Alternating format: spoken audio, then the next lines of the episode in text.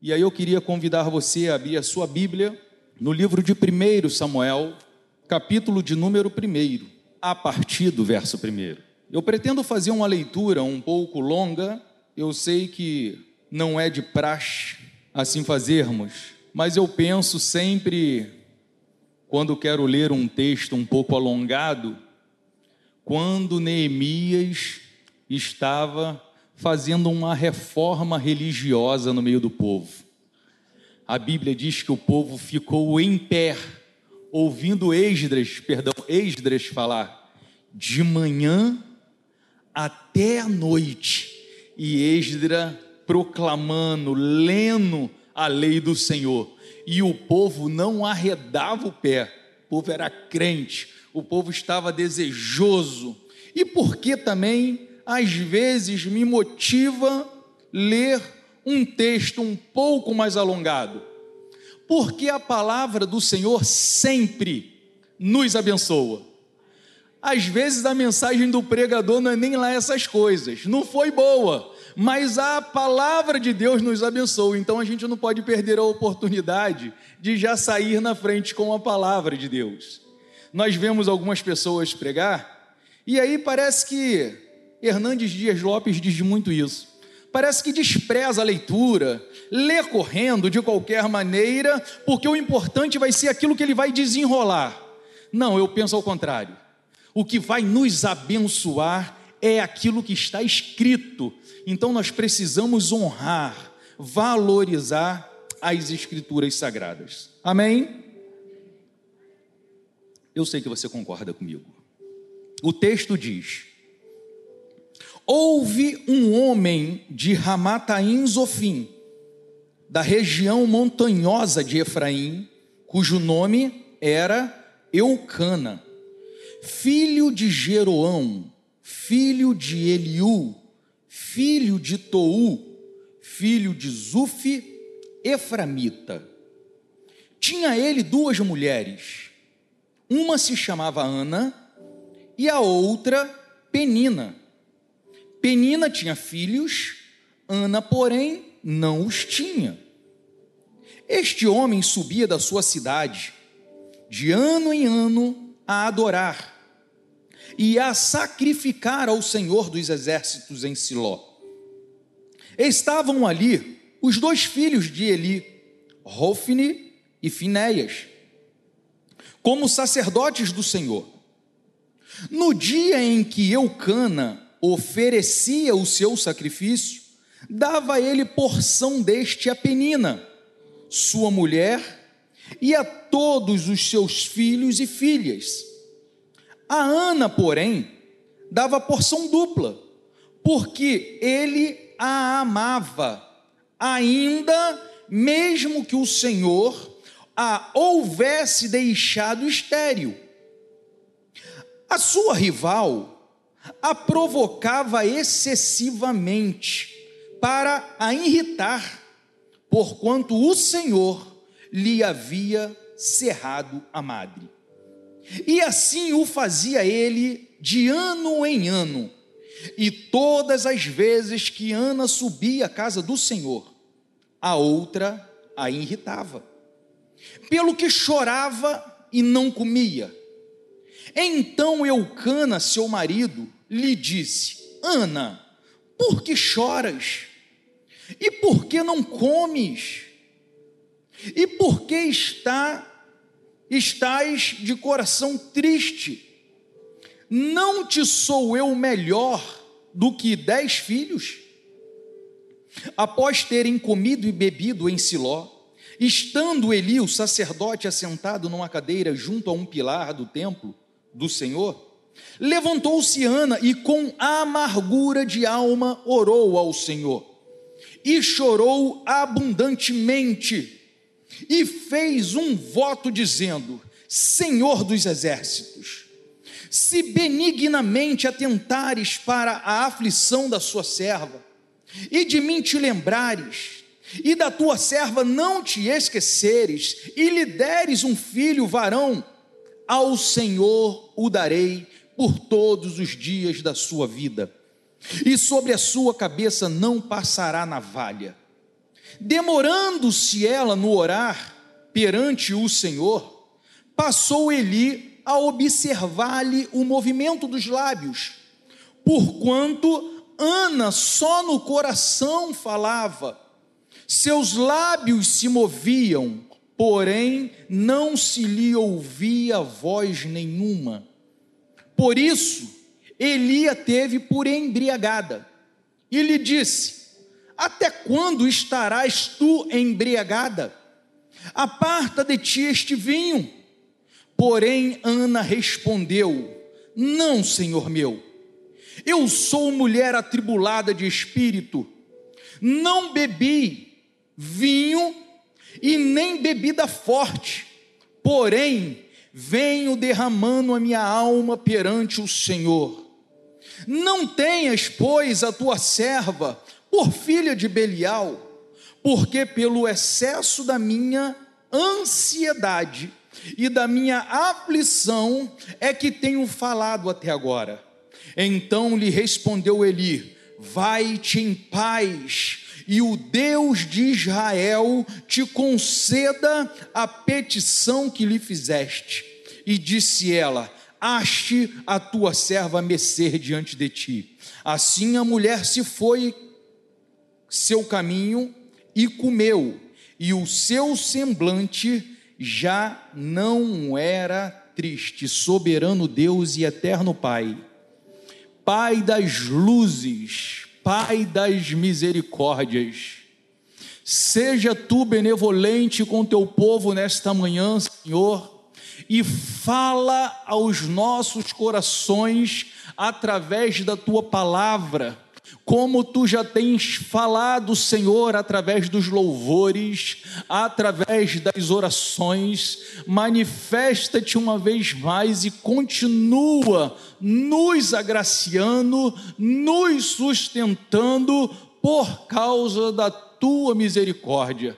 Dai-me graça, unção, sabedoria, poder, humildade, Senhor, ao transmitir, ao falar dessa palavra bendita, para que do menor ao maior, do mais novo ao mais idoso, todos possam receber da tua parte aquilo que vieram buscar nesta manhã. Essa é a minha oração, em nome de Jesus, o teu filho amado que vive e reina eternamente. Louvado seja o nome do Senhor. Queridos, deixa eu externar para você uma alegria que eu tenho ao perceber a maneira a qual o Espírito Santo tem trabalhado com a igreja Maranata em São João de Meriti. Nós viemos de uma semana de avivamento, numa luta espiritual, e se seguindo essa semana, foi estabelecido uma temática para os cultos de quinta-feiras, a qual, se eu não me engano, o primeiro a pregar foi Kleber sobre Jonas. E aí, quando chegou no Kleber prega, com muita propriedade, abençoa a igreja, e aí, quando chega no domingo, o pastor Davi Martins vem pregar na nossa igreja. E sem saber o que se passa no meio de nós, sem saber como a igreja está sendo conduzida, ele vem e reforça a mensagem sobre Jonas. E eu acredito que isso é Deus bradando no nosso coração. Porque eu penso que, que a repetição ela é didática. Eu estou certo, Regina? Quando você repete, você repete, aquilo entranha dentro da tua alma, e eu creio que isso é o cuidado de Deus. E aí, ao longo da semana, eu venho estudando, preparando uma mensagem, e na quinta-feira, nós estamos falando sobre orar sobre pressão. Ednilson prega sobre a oração de Jesus, mas no meio da mensagem, Deus conduz o Ednilson a falar sobre Ana. E eu falei, Jesus, como que tu tem usado da didática da repetição para abençoar o nosso povo? Então, se Deus está insistindo em alguns temas, em algumas temáticas, queridos, verdadeiramente, quem tem ouvidos, ouça o que o Espírito diz à igreja. O livro de Samuel, ele é um livro de transição. Quem gosta de estudar um pouquinho da Bíblia Sagrada, e graças a Deus a maioria de nós, isso a gente se vê pela escola bíblica dominical, a gente percebe com facilidade que o livro de 1 Samuel é aquele livro que vai fazer uma distinção de governos. Eu coloquei aqui que é o registro da passagem do governo de Israel por juízes para reis. Porque até então, quem governava Israel eram os juízes sobre a autoridade de Deus. Mas chegou 1 Samuel que vai fazer essa transição. Então vai mudar dos governos dos juízes para o governo de Deus. E da passagem do governo de Deus, o rei invisível, que fazia com que Israel fosse diferente de todas as outras nações, para um rei visível, que o tornaria igual a todas as outras nações. Ou seja, até aqui, Israel era diferenciado porque Deus era o rei da nação. E a partir de agora, eles desejaram ser igual às outras nações. E olha como que isso contrasta com a nossa luta hoje, que oramos a Deus, pedimos a Deus para que faça de nós pessoas diferentes e não iguais às pessoas do mundo. Nós precisamos de lutar constantemente para sermos diferentes. E aqui o povo desejou ser igual. Então nós já começamos a entender que aquilo que vai se desenrolar pelo livro de Samuel para frente não vai ser uma história muito boa porque bom é estar sobre o governo de Deus e não sobre o governo dos homens, amém? Concordamos com essa afirmativa? Mas além de ser um livro de transição, o livro de 1 Samuel ele traz um atrativo diferenciado que é a autobiografia do autor. Acredita-se que os primeiros 24 capítulos do livro de 1 Samuel foi escrito pelo próprio. Então ele vai narrar a sua história, ele vai narrar tudo aquilo que aconteceu na sua vida. E ele inicia a sua história no primeiro versículo, falando a respeito do seu pai. Nota o primeiro verso que nós lemos que diz: houve um homem, Samuel está escrevendo a respeito da sua história, e ele diz: houve um homem de Ramataim Zofim, da região montanhosa de Efraim, cujo nome era Eucana, filho de Jeroão, filho de Eliú, filho de Tou, filho de Zufi, o Eframita. Querido, quando a gente pega esse texto e lê ele isolado, a gente pensa assim: Cara, não tem nada a ver com nada. Mas quando eu vejo um homem escrevendo a sua história, e ele primeiramente fala a respeito do seu pai e narra a sua árvore genealógica, ele quer nos ensinar alguma coisa. E quando a gente vai estudando a descendência de Eucana, a gente encontra lá em Números que ele era um levita. Eucana era levita, da descendência de Levi e da ordem dos coatitas. Esses coatitas eram os responsáveis por manusear as, os móveis do tabernáculo, a arca da aliança, né? tudo aquilo que estava envolvido como móvel do tabernáculo, eram os coatitas que eram os responsáveis. Então Samuel está escrevendo a respeito dele. O meu pai o meu pai era um homem religioso, piedoso, de uma linhagem boa, compromissada na obra de Deus. O meu pai era um homem bom, e a primeira coisa que eu aprendi com esse texto foi que eu preciso falar mais a respeito do meu pai, mas não do meu pai terreno, e sim do meu pai celestial.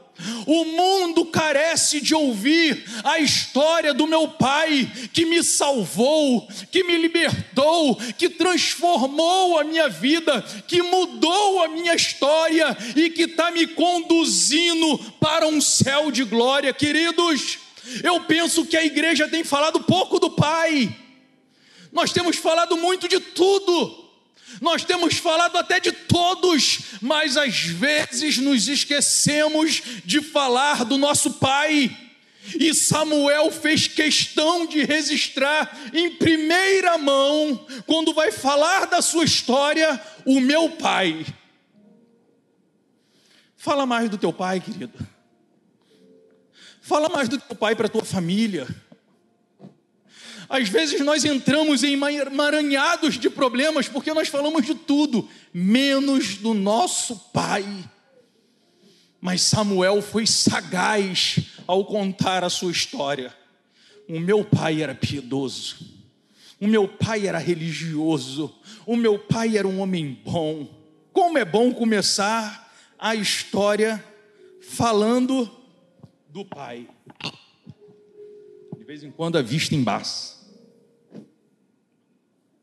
Lá em 1 Crônicas, como eu dei a referência, é 6, 27.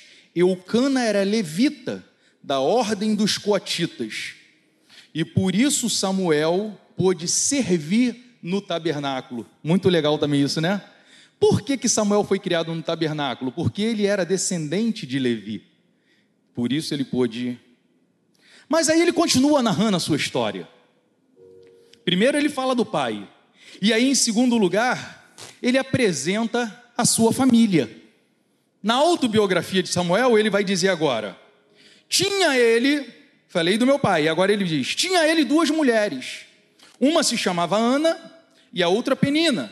Penina tinha filhos, porém Ana não os tinha. Samuel, então, depois que apresenta o seu pai, ele apresenta a sua família. Um homem que tinha duas mulheres e agora nós precisamos de nos transportar para a cultura da época, a qual permitia esse tipo de relacionamento. Ele tinha duas mulheres. Uma tinha filhos e a outra não. E Samuel achou importante falar da família dele. Na minha biografia, eu quero destacar o meu pai, mas é de suma importância para mim, eu pensando como Samuel, falar da minha família. Samuel não se privou de falar da sua família a despeito dos seus problemas. A respeito dos problemas que cercavam sua família, Samuel não se privou de dizer: na minha história tem uma família. Queridos, como eu sou grato pela vida da igreja de São João de Meriti, que hoje é a minha família. E por onde eu passo, eu falo de vocês. E falo de maneira benigna. Eu falo que como eu tenho sido abençoado aqui neste lugar como eu tenho sido aconchegado, bem tratado, com tanto carinho por todos vocês. Eu tenho o prazer de dizer: Deus me deu uma família e eu amo essa família. De vez em quando eu passo por alguns irmãos e pergunto: Eu já disse que te amo hoje. E não é, não é brincadeira, não, é porque eu amo mesmo. Eu estou feliz de estar em São João de Meriti, curtindo a família que Deus me deu uma família guerreira, guerrida, trabalhadora, ungida, consagrada, com dificuldades, com problemas, sim, mas é a família que Deus me deu e eu quero cuidar de vocês, eu quero que vocês cuidem de mim, porque é importante falar da família. Então, deixa eu te orientar, queridos, quando você tiver que falar da tua família, quando você tiver que expressar algo sobre a sua família, fala só das qualidades. Deixa os defeitos para falar no oculto, no secreto, mas quando estiver em público, ressalte as qualidades. Porque quando você começar a falar bem da sua família, quando você começar a exaltar as qualidades da sua família, aqueles que estão lá fora, carentes, vão desejar se achegar para essa família. E Samuel achou isso interessante. A minha família tem problemas, mas eu não vou deixar de falar. Eu tenho uma família, eu tenho um lar para chamar de meu. Samuel achou importante declarar isso. Em terceiro lugar, ele apresenta a rotina dessa família. Ele falou do pai, ele falou da família, ele falou assim: e essa minha família ela tinha uma rotina, tinha um cotidiano tinha um proceder contínuo. E aí ele revela isso no verso de número 4, que ele diz: No dia, perdão, ele diz: de ano em ano, este homem subia da sua cidade para adorar, para sacrificar ao Senhor dos Exércitos em Siló. Um estudo rápido vai dizer que da onde estava Samuel em Ramá, Ramataim, Zofim, até Siló, era mais ou menos 40 quilômetros, que para mim, para você hoje, é uma distância curta, porque nós andamos a 100 por horas, temos carros, temos motocicletas, mas na época, além da dificuldade demográfica, cidades montanhosas, geralmente esse percurso era feito a pé ou em cima de algum animal. E para você romper 40 quilômetros, eu imagino que não deveria ser muito fácil. Mas eles não se ausentavam da casa do Senhor. Ano após ano, eles subiam para a casa de Deus que estava em Siló. Ele diz assim: a minha família mantinha esse padrão, a minha família mantinha esse, essa postura, e eu penso que nós devemos aprender com a família de Samuel. Nós precisamos de romper as dificuldades, as adversidades e nos esforçarmos para que, na medida do possível, nós possamos continuar sempre se achegando à casa de Deus. A Bíblia vai nos orientar: não deixeis de congregar. Será por que, que a Bíblia enfatiza tanto a necessidade de nós estarmos reunidos na casa de Deus, junto com os irmãos, já que Deus está em todos os lugares? Se Ele conhece as nossas palavras antes que chegue nos lábios, por que Deus então insiste que no lugar aonde está reunido a igreja é um lugar diferenciado? É porque é algo de bom, querido. Então a nossa rotina tem que ser uma boa rotina. Nós não podemos, nós não podemos deixar que as dificuldades e as adversidades nos impede de chegar até este lugar. Porque, como foi dito, já citado aqui, é aqui, é neste lugar, na união dos irmãos, que o Senhor derrama a vida e a bênção para sempre. Ele tinha uma família crente. Mas em quarto lugar, Samuel começou a apresentar a sua mãe e a aflição da sua mãe. Ele falou: Eu tenho uma família, uma família crente, tem bons costumes, contudo, temos problemas.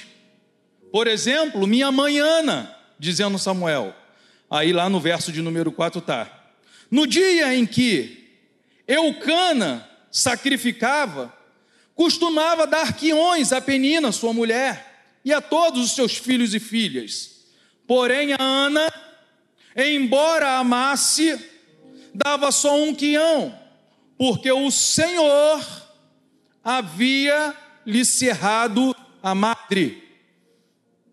O que, é que eu aprendo com esse relato que Samuel está fazendo da sua vida, querido?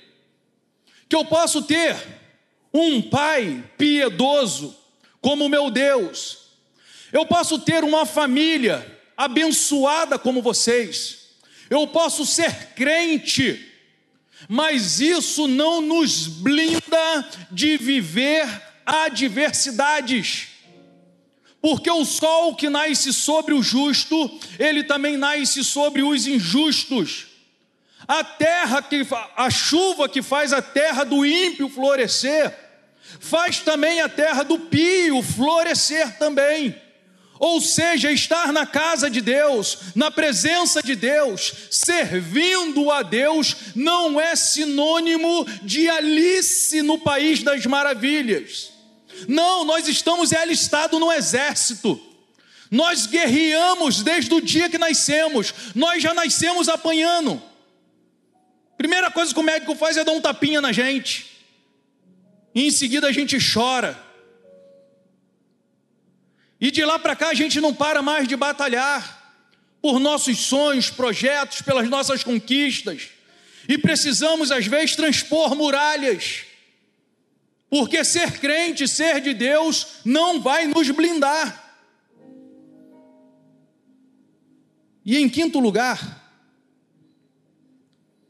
Samuel diz que, como se não bastasse as dificuldades que naturalmente se impõem no nosso caminho, ele vai relatar que sua mãe tinha um agravante que além da aflição de não poder gerar um filho, o que na época fazia de Ana uma mulher desgraçada, no sentido de ser uma mulher sem a graça.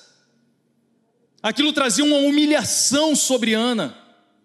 Todos olhavam para Ana e diziam: estéril, não pode dar alegria ao seu marido não pode contribuir com as gerações. E isso humilhava aquela mulher. E como se isso não bastasse, porque isso não dependia dela. Isso não foi escolha dela. Samuel vai dizer que ela era tentada, além dessa dificuldade, ela era perseguida dioturnamente por sua rival. Tinha um agravante na vida de Ana. Além das minhas dificuldades, de dentro da minha própria casa, se levanta alguém para me fustigar, para tentar acabar com o restinho da esperança que ainda há em mim. Porque apesar da dificuldade, da impossibilidade de gerar, Ana estava sempre no templo. E eu penso que Ana, além das minhas aflições, de dentro da minha própria casa, de dentro da minha própria família, se levanta alguém que quer me espinzinhar. E aqui eu penso que nós devemos ter cuidado, querido. Porque dentro da casa do Senhor nós podemos ser o Ana ou nós podemos ser Penina. Que Deus nos livre, que Deus não permita que eu e você venhamos nos tornar perseguidores dos nossos irmãos que já enfrentam os seus problemas cotidianos. Ore a Deus para que Deus te dê um coração sensível Ore a Deus para que a empatia possa ser algo marcante em nosso ser, que nós possamos aprender a nos colocar sempre no lugar do outro, a sentir a dor do outro, a entender o outro, porque nós somos iguais, querido. Você pode estar bem hoje e amanhã você pode estar mal demais. E quando você tiver mal, você não vai querer uma penina do seu lado, você vai querer uma Ana. Então que Deus nos transforme em Anas. Que Deus coloque a mão de poder sobre nós, a unção sobre nós, e o espírito de penina seja repreendido no meio da nossa família. Aí, em sexto lugar, Samuel está narrando a sua história. E diz: Ora, a sua rival muito a provocava, para irritá-la, porque o Senhor lhe havia cerrado a madre. Assim sucedia de ano em ano, que ao subirem à casa do Senhor, Penina provocava Ana, pelo que esta chorava e não comia. É importante salientar, querido, que esse sofrimento de Ana não foi um sofrimento passageiro. Isso acontecia de ano em ano.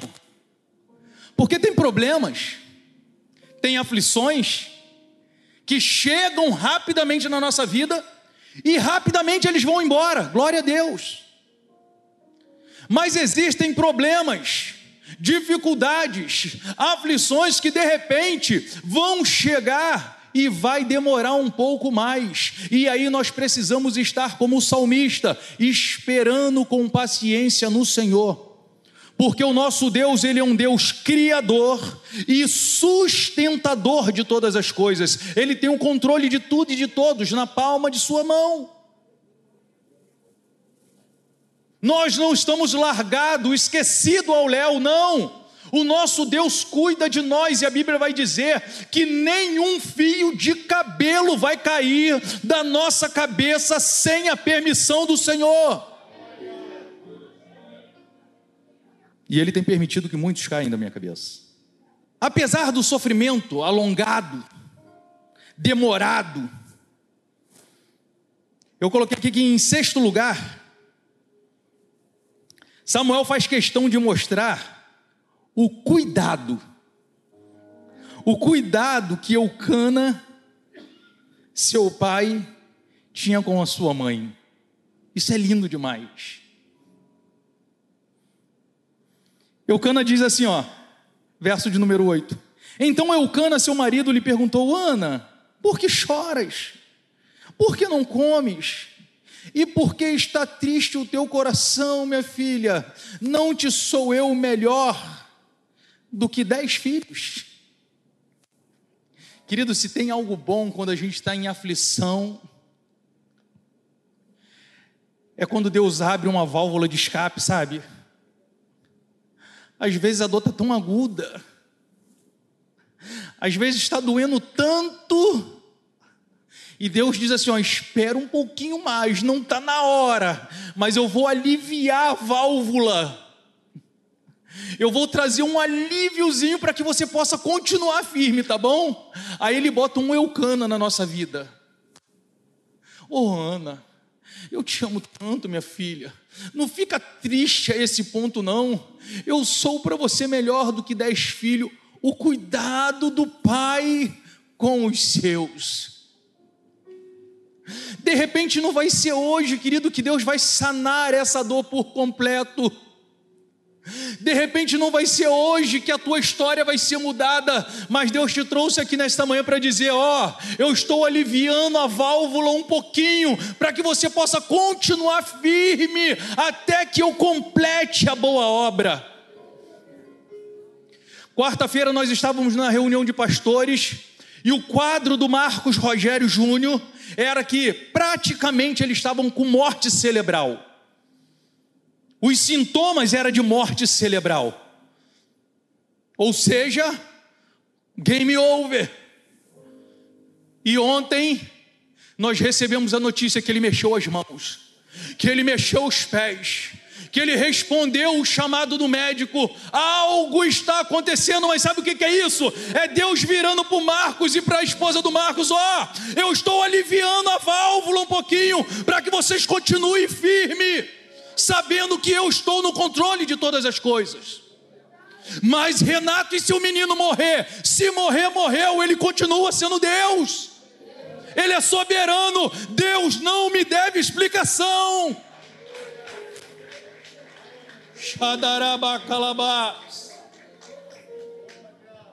Como é bom saber que Deus não me deve explicação. E aí, quando nós chegarmos na glória, a gente pergunta, a gente tira as nossas dúvidas. E aí segue um pouquinho a história. Ele continua narrando a história dele. Em sétimo lugar, Samuel diz que Ana, sua mãe, apesar de ter um marido muito, que muito amava, ele, ou melhor, ela, não desistiu do seu objetivo. Deus abriu a válvula, tirou a pressão. Algumas pessoas se acomodariam.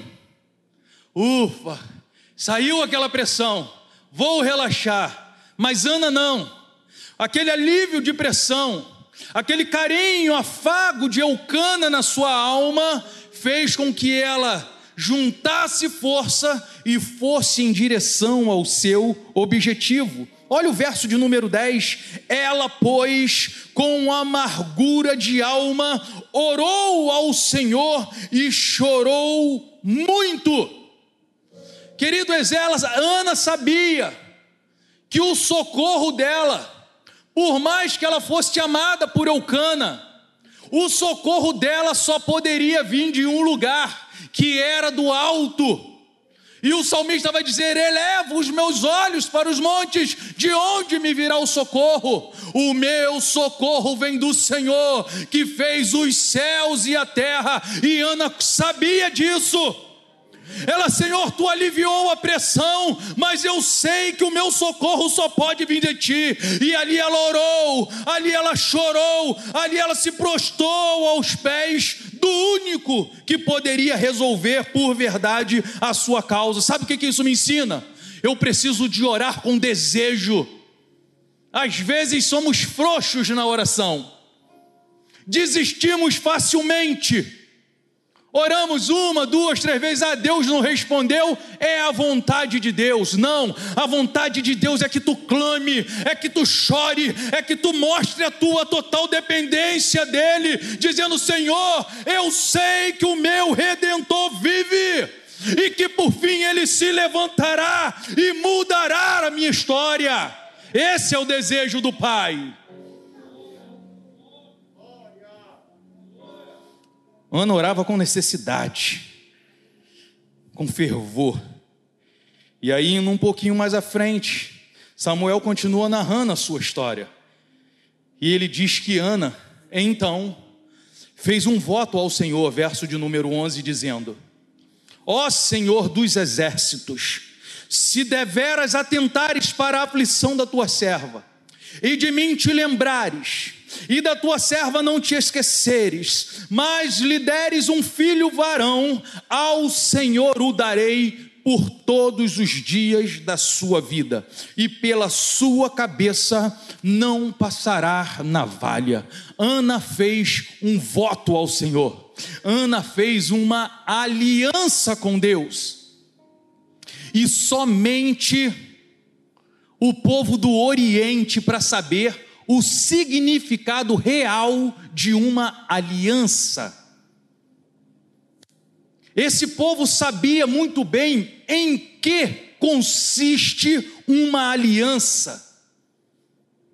aliança é algo que não pode ser quebrado. Aquele que quebra uma aliança é passivo de morte. E isso ficou muito explícito quando Deus entrou em aliança com Abraão. A Bíblia diz que eles cortaram os animais ao meio e botaram a banda de um animal de um lado e do outro, e os aliançados teriam que passar no meio daqueles animais, e esse ato dizia o seguinte: se eu quebrar essa aliança, pode fazer comigo o que foi feito com esses animais. E Deus, sabendo que Abraão era homem, que Abraão era falho, ele faz cair um pesado sono sobre Abraão e somente Deus passa no meio dos animais, porque somente Deus não quebra alianças.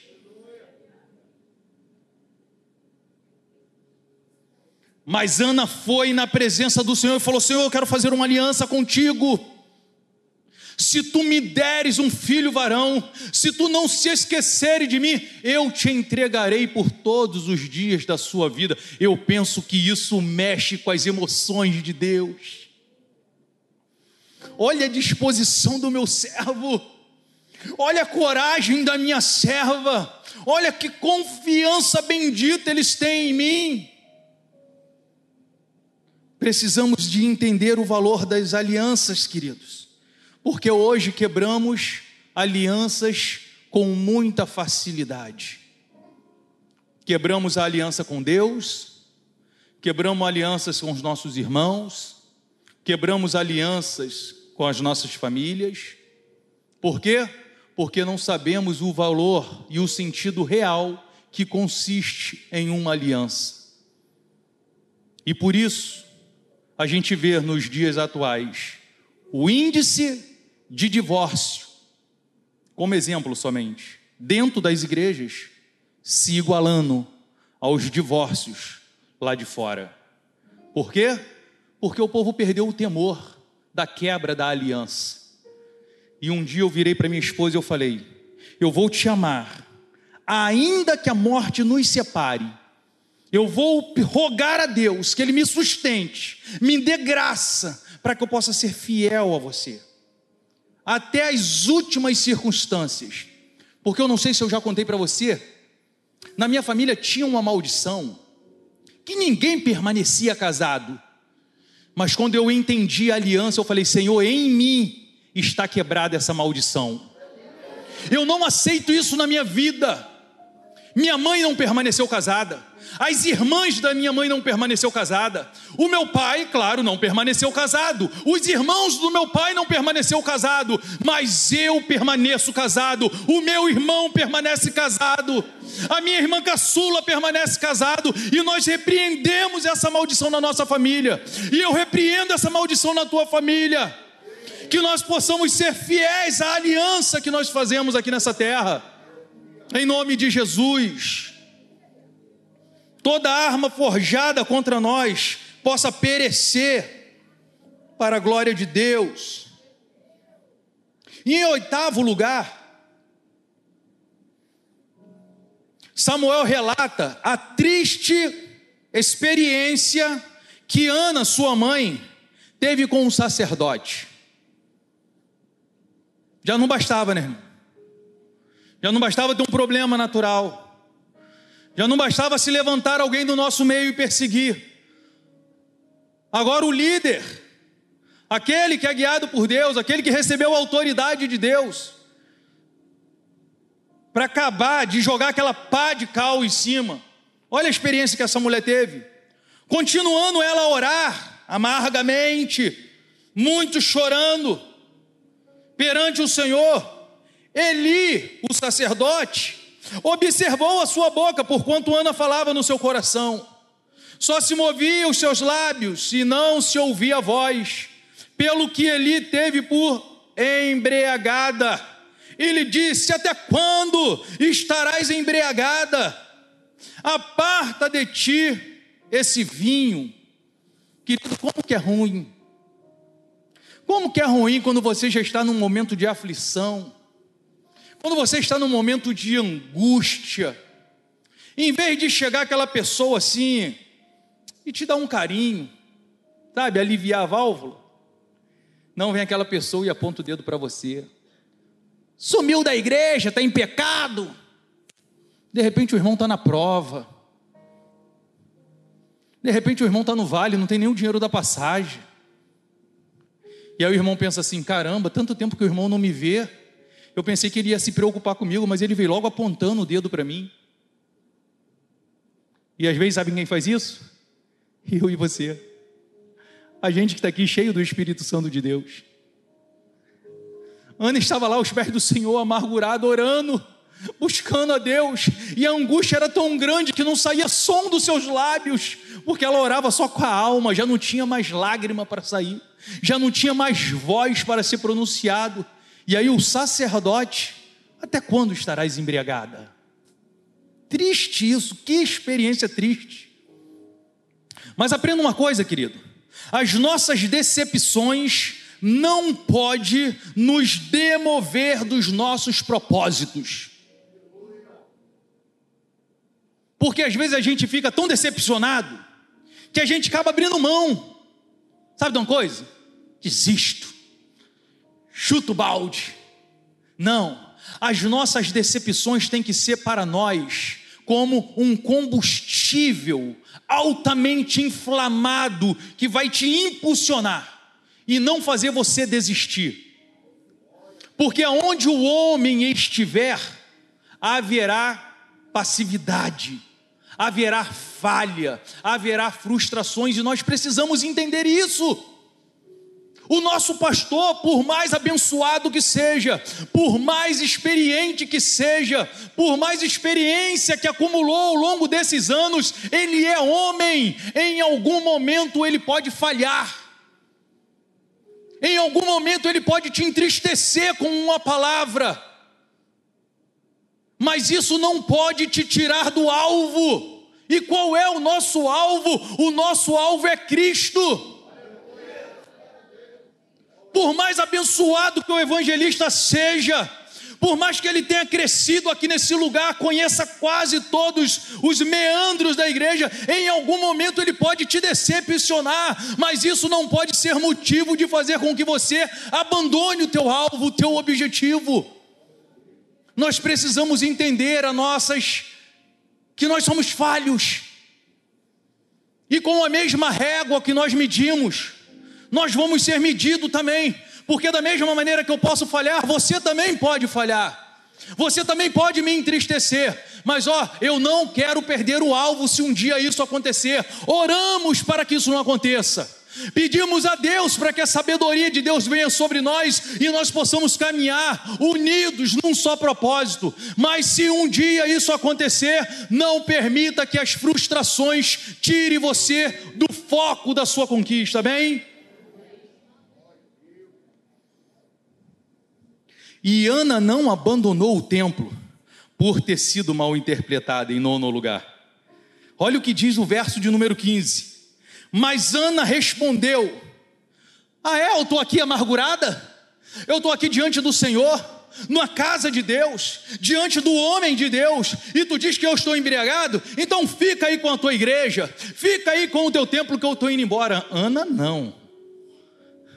Ana, nananina, não. Eu tenho algo, eu estou esperando algo daquele que pode todas as coisas. E aí ela responde no verso de número 15: Mas Ana respondeu: Não, Senhor meu eu sou uma mulher atribulada de espírito.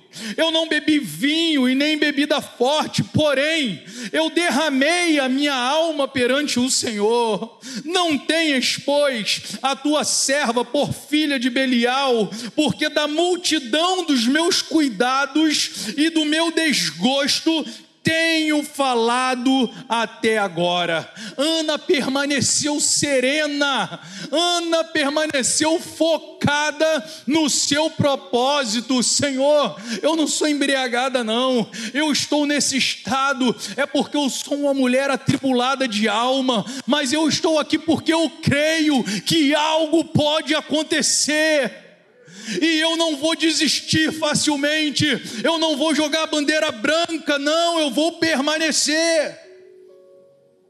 Como aprendo com Ana? E Samuel registra em décimo lugar que Ana, apesar de tudo que recebeu, com fé, perdão, décimo lugar. Samuel registrou que Ana, apesar de tudo, recebeu com fé a palavra de bênção do sacerdote Eli. Cara, isso aqui é bom demais. Queridos, aprenda uma coisa. O sacerdote é aquele que, que Deus separou para estar à frente do povo. Deus ungiu o sacerdote para conduzir o povo. Hoje, nós temos um pastor investido de autoridade do céu para conduzir a nossa vida. Esse mesmo que um dia pode até vir errar sobre nós, nos entristecer, mas ele tem autoridade de Deus sobre nós. E o teu respeito a isso, a, a autoridade constituída, vai trazer bênção sobre a sua vida. Você reconhecer que você tem um líder espiritual sobre você, sobre a tua casa, vai trazer bênção sobre a sua vida. Ana podia ter virado as costas e falar: esse cara está na carne, e estava mesmo, mas isso é uma outra pregação. Mas Ana sabia que ele era o sacerdote, que ele tinha autoridade de Deus. Então Ana recebe com fé a palavra que sai da boca desse sacerdote que a teve por embriagada. Mas quando ele libera uma palavra de bênção, ela recebe com fé. Verso 17: Então lhe respondeu Eli: Vai em paz, e o Deus de Israel conceda a petição que lhe fizeste. Ao que Ana diz: Ache a tua serva graça aos teus olhos. Assim a mulher se foi o seu caminho e comeu, e já não era triste o seu semblante, querido. Quando tu receber uma palavra profética, uma palavra de bênção daquele que tem autoridade de Deus, o seu semblante muda. Sabe por quê? Porque o espírito que está no profeta é o mesmo espírito que está em você, e quando Deus fala, você percebe, é Deus que está falando, e o teu semblante muda. A tristeza dá lugar à esperança, à alegria. Ana não fechou o seu coração a despeito de Eli, a ponto de não ouvir o que ele tinha para dizer. Mas no momento em que Eli começa a abençoar, ela recebe as mãos, imagino eu dizendo: Ache a tua serva Messê, graça diante de ti. E a Bíblia diz que o semblante abatido muda ela come, bebe e volta acreditando que algo de bom aconteceria. Apesar das eventuais falhas dos nossos líderes, eles são autoridades constituídas por Deus sobre nós. Décimo primeiro lugar. O que, filha? Samuel relata então a vitória da sua mãe. Cara, eu fico imaginando Samuel pregando essa mensagem. Fez eu recordar do pastor que falava hora na rádio. Pastor Marcos Batista. É quase a história do pastor Marcos Batista. No final, ele diz: Esse cara sou eu. E aí agora, Samuel está relatando a vitória de Ana, a vitória de sua mãe, que está no verso 19, que diz: depois, levantando-se de madrugada, adoraram perante o Senhor e, voltando, foram para sua casa em Ramá. Eucana conheceu Ana, sua mulher, e o Senhor se lembrou dela, de modo que Ana concebeu e no tempo devido teve um filho, a qual chamou Samuel. E eu acho que ele disse assim: Esse cara sou eu tinha tudo para dar errado, tinha tudo para naufragar o barco, mas a minha mãe não desistiu, foi até as últimas circunstâncias, e por isso eu estou aqui. Eu quem? Querido Deus nunca dá qualquer coisa. Ana queria um filho, e Deus deu um juiz, um sacerdote e um profeta alguém que nada mais, nada menos iria ungir pelo menos os dois primeiros reis de Israel, porque Deus sabe presentear. A Bíblia diz que Ele é galardoador daqueles que o buscam. E eu queria te incentivar com essa palavra nessa manhã. Não desista dos seus sonhos. Se Ana conseguiu, nós também conseguiremos. E quando nós recebermos de Deus, tenhamos a mesma disposição de entregar a Deus aquilo que Ele nos deu. Amém? Que Deus abençoe tua vida em nome de Jesus.